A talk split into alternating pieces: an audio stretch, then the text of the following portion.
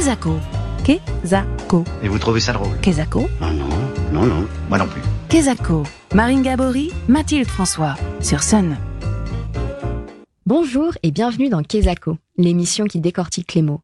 Pour ce dernier Kezako de la saison, on va faire une plongée dans vos déchets. Ah bah super, ça donne très envie Marine. Bon, je le reconnais, Mathilde, présenté comme ça, ça fait pas rêver. Mais tu vas voir que ça peut changer. Parce que quand on parle de déchets et de consommation, il y a un grand principe, celui des 3 R, réduire, recycler, réutiliser. Mais d'ailleurs, est-ce que vous connaissez l'upcycling? On est allé vous poser la question. Qu'est-ce que ça vous évoque l'upcycling? Je sais pas, euh, le recyclage Euh, bah rien, j'avoue là comme ça. Ça me fait penser à la notion de upside down dans la série qui est en ce moment Stranger Things, mais après je pourrais pas aller plus loin, clairement. Et euh, donc euh, upcycling, c'est utiliser euh, des, des vêtements, des tissus euh, qui ont été, euh, qui ne sont plus utilisés ou qui ont été jetés euh, pour les réutiliser et pour leur redonner une seconde vie. Euh, personnellement, je fais de la couture. Euh, bah, ça peut aussi être pour les meubles, je crois. Enfin, c'est un peu tout de rénovation euh, pour après euh, pour les réutiliser. Upcycling Non, je vois pas ce que ça veut dire. L'idée, c'est de réutiliser des, des objets ou des vêtements euh, pour leur donner une seconde chance, une seconde vie, par exemple. C'est quoi le mot? Retour en studio avec vous, Camille Bringekel. Vous êtes fondatrice de Second Sioux. Alors Camille, euh, l'upcycling, Kezako Alors, l'upcycling, donc, ou revalorisation de textile ou encore surcyclage, c'est le fait de reprendre la matière telle qu'elle, sans transformation, et lui donner euh, un usage euh, plus, plus important. Donc, concrètement, par exemple, comparé au recyclage, où le recyclage, il va y avoir une transformation chimique de la matière pour en produire une nouvelle, comme par exemple le plastique pour la polaire. Au niveau de l'upcycling, on va tout simplement utiliser la matière telle qu'elle est et on va changer son utilisation. Donc, par exemple, chez Second Sioux, ce qu'on fait, c'est qu'on utilise des anciens rideaux. On va couper dans le rideau pour faire des vêtements pour euh, bébés et enfants. Donc, c'est vraiment le, le fait d'utiliser un matériau qui est considéré comme étant un déchet pour lui donner une nouvelle vie avec une, une plus grande valeur. Alors c'est vrai qu'autant le recyclage, c'est une notion qu'on connaît, qu'on a, je pense, tous intégré. L'upcycling, c'est beaucoup plus nouveau ou ça existe depuis longtemps? Non, concrètement, ça existe depuis des années. Euh, nos, nos grands-parents et arrière-grands-parents ont toujours fait ça, donc il n'y a absolument rien de nouveau là-dedans.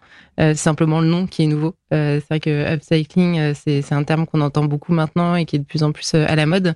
Mais, euh, mais voilà, la- en, gros, c'est c'est- c'est de la récup. Enfin, c'est c'est rien d'autre que de la récupération et de la transformation. Donc, c'est effectivement ce que faisaient nos, nos arrière-grand-mères ou nos, ou nos arrière-grands-parents pour, pour habiller leurs enfants ou pour je sais pas, prendre une vieille porte pour en faire une table basse. euh, voilà, c'est ça n'a absolument rien de nouveau. Est-ce que les enjeux d'hier sont toujours ceux d'aujourd'hui, du coup, avec l'upcycling? Alors non, du coup, par contre, effectivement, c'est les enjeux qui, euh, qui, ont, qui ont changé. Euh, quand à l'époque, on, on faisait de la revalorisation, c'était surtout pour des, euh, des problématiques économiques. Euh, Aujourd'hui, c'est plus pour des problématiques environnementales, puisque euh, clairement, l'utilisation de matériaux déjà existants permet, euh, entre guillemets, d'annuler l'empreinte carbone de, de la production des nouveaux objets, puisqu'on utilise des choses qui ont déjà été produites et qui sont vouées normalement à la destruction. Donc ça permet euh, pour le textile notamment de supprimer tout ce qui est lié euh, à, à la, à la production du, du coton, par exemple, l'irrigation des sols, l'utilisation de l'eau, le- l'empreinte carbone, euh, le, le tissage, le, enfin voilà, c'est ça, ça permet d'avoir une empreinte carbone quasiment nulle au niveau de, de la production de la matière première. Et, euh, et, donc, euh, la problématique aujourd'hui, effectivement, c'est vraiment une problématique environnementale euh, et plus du tout économique, puisque finalement, la revalorisation textile, ça a quand même un coût malgré tout, puisqu'il faut acheter cette matière première. Il faut généralement donc la, comment dire, la mettre la mettre à niveau pour pouvoir l'utiliser donc la nettoyer ou la poncer si c'est du bois enfin voilà il y a plein de choses pour le textile pour le textile notamment c'est la, la nettoyer la désinfecter la repasser Euh, et ensuite il faut effectivement la transformer avec la main d'œuvre que ça implique donc euh, clairement on n'est plus dans des dans des coûts euh, enfin dans de l'économie en tout cas quand on parle d'entrepreneuriat effectivement pour chez soi ça peut être aussi une problématique économique mais pour l'entrepreneuriat c'est vraiment une problématique environnementale Alors c'est vrai qu'on entend de plus en plus parler quand même d'upcycling, mais surtout dans l'univers de la mode, Mm. euh, des grandes marques de luxe même. Pourquoi est-ce que euh, d'un seul coup l'univers du textile euh, s'est attelé à l'upcycling? Parce qu'on s'est rendu compte qu'il y avait déjà énormément de déchets liés euh, au textile, hein, au secteur, euh, euh, au secteur de, la mode. Et puis on sait aussi parce que l'industrie textile est l'une des plus polluantes au monde. Euh, donc sans sortir de grands chiffres, on sait que ça fait partie vraiment des, des, des, industries qui ont la plus grosse euh, empreinte carbone, notamment liée à la production de la matière première. Euh, donc c'est pour ça aussi que les, les, marques se sont de plus en plus emparées de ce sujet-là. après, il y a deux types de d'upcycling ou de revalorisation textile dans dans dans, le, dans, dans la mode. Il y a ce qu'on appelle l'upcycling pré-consumer, où là on est donc sur euh, tout ce qui n'a pas encore été utilisé par le consommateur, donc les fins de rouleau. Donc là, on parle de stocks dormants, d'industriels de, qui ne savent pas quoi faire de leur chute parce qu'ils n'ont plus d'utilité, la collection est passée, etc. Donc là, très concrètement, on est sur l'utilisation de fins de rouleau, donc sur une utilisation assez classique finalement du textile. Et après, il y a ce qu'on appelle l'upcycling post-consumer, donc qui est donc lié au textile qui a déjà été utilisé par les consommateurs. Donc ça peut être rideau, drap, nappe, mais ça peut être vêtements. Euh, tenue de plongée, euh, serviettes, enfin voilà, ça peut vraiment être divers et varié.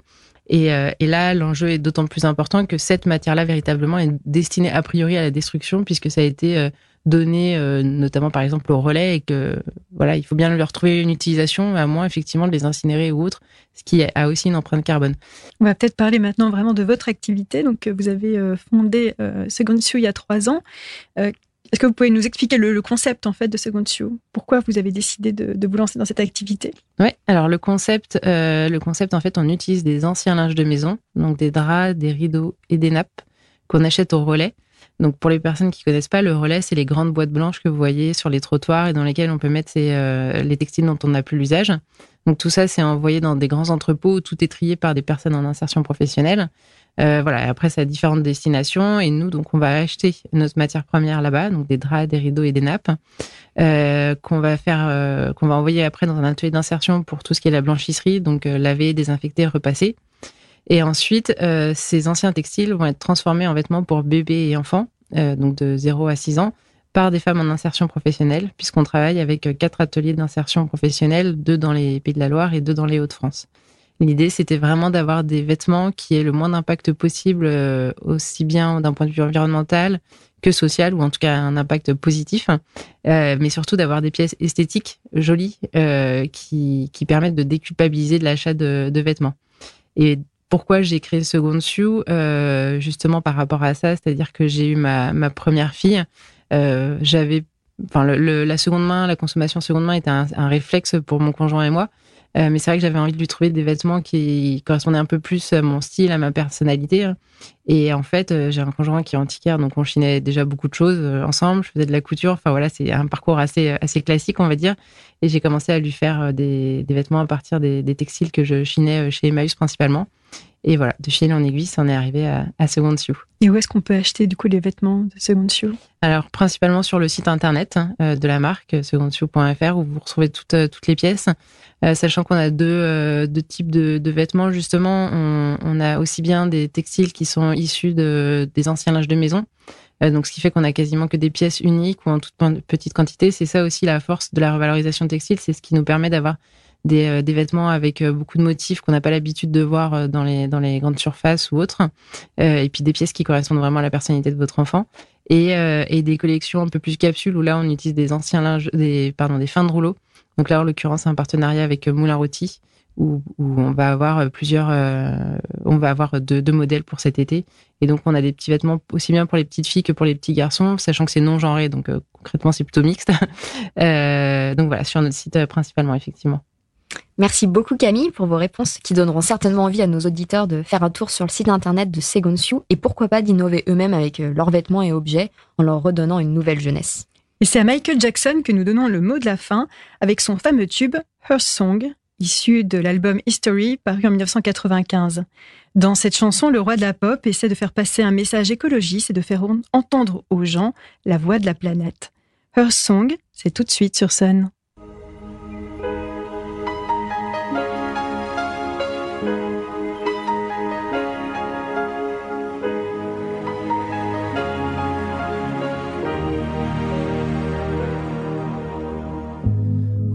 About sunrise? What about rain? What about all the things that you said we were to gain? What about killing fears? Is there a time? What about all the things that you said was yours and mine? Did you ever stop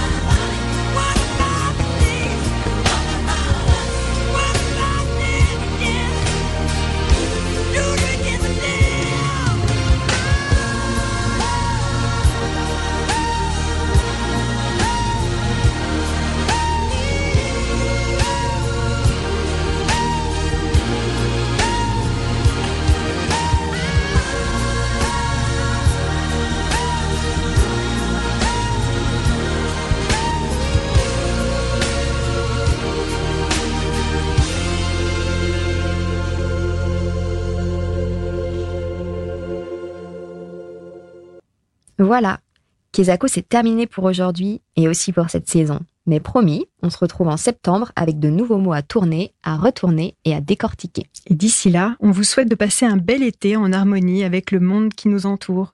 Bel été sur Sun. Kezako, en replay et en podcast sur mysun et le sonunique.com.